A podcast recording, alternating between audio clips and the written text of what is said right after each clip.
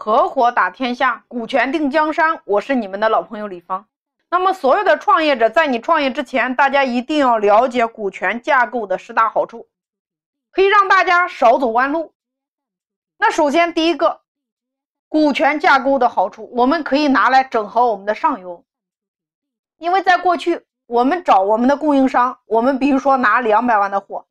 那我们会发现，我们今天钱花了，但是我们的事儿一堆，因为未来我们要不断的进货发货，所以今天我们可以用股权架构，这两百万可以不用给，而且是未来以后的进货发货，通通不用你自己来操心。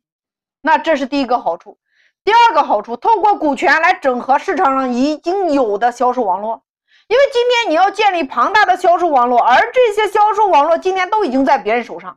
我们如何透过一套融资或者说股权设计的方案，把别人有的统统装到你的系统来？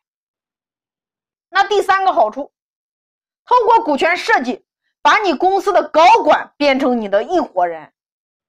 因为在过去，你公司投资一百万、一千万，甚至一个亿，或者说你赚了一百万、赚了一千万，通通与高管没有关系。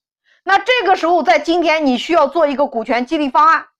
也就是与你的高管达成一种合作，可以做到双方不用看账就可以分红，把高管变成你的一伙人，这是第三个好处。那么第四个好处，透过股权设计，把员工变成你的一伙人。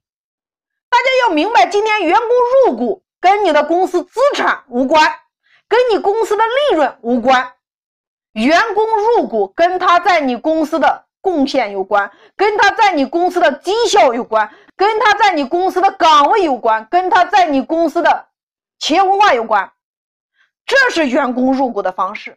那第五个好处，透过股权设计，让有背景的人把背景和资源给到你。很多人有一个误区，比如说看到某个单位的领导，觉得对方很有资源，那一出手就送给对方五股十股。那过几天又看到某个项目的负责人又出手五股十股，送着送着你会发现你的股份越来越少了。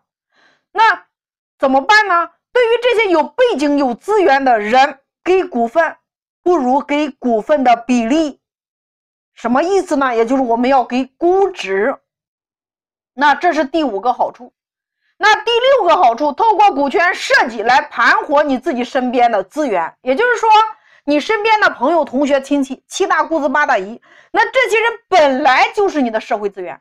那我们如何来设定一个股权分配比例，把这些人全部都融合进来，变成你的资源，变成你的一伙人？